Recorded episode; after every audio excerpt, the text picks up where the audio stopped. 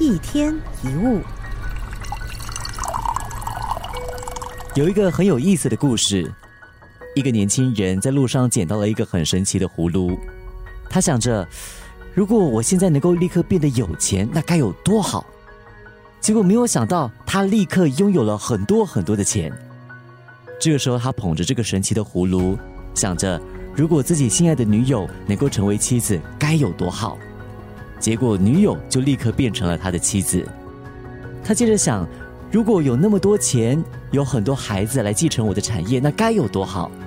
马上他就拥有了很多的孩子。当所有的过程都被简化，他马上就拥有想要的一切。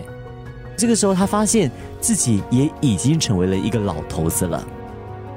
他于是捧着那个神奇的葫芦哭了起来：“求求你让我变回原来的样子吧！”我还是想每天工作，晚上瞒着女友的父母约她出门，还是让一切慢慢来吧。是啊，慢慢来。我们总是匆忙的追赶，小时候希望赶快长大，但长大了又想回到童年。单身的时候急着找另一半，结了婚又怀念单身的美好。上班的时候喊着想退休。等到真正退休了，就觉得度日如年。我们太过于专注在结果，而忽略了过程，还来不及细细品味，一切都变成了回忆。人生的每一刻都是最好的时刻。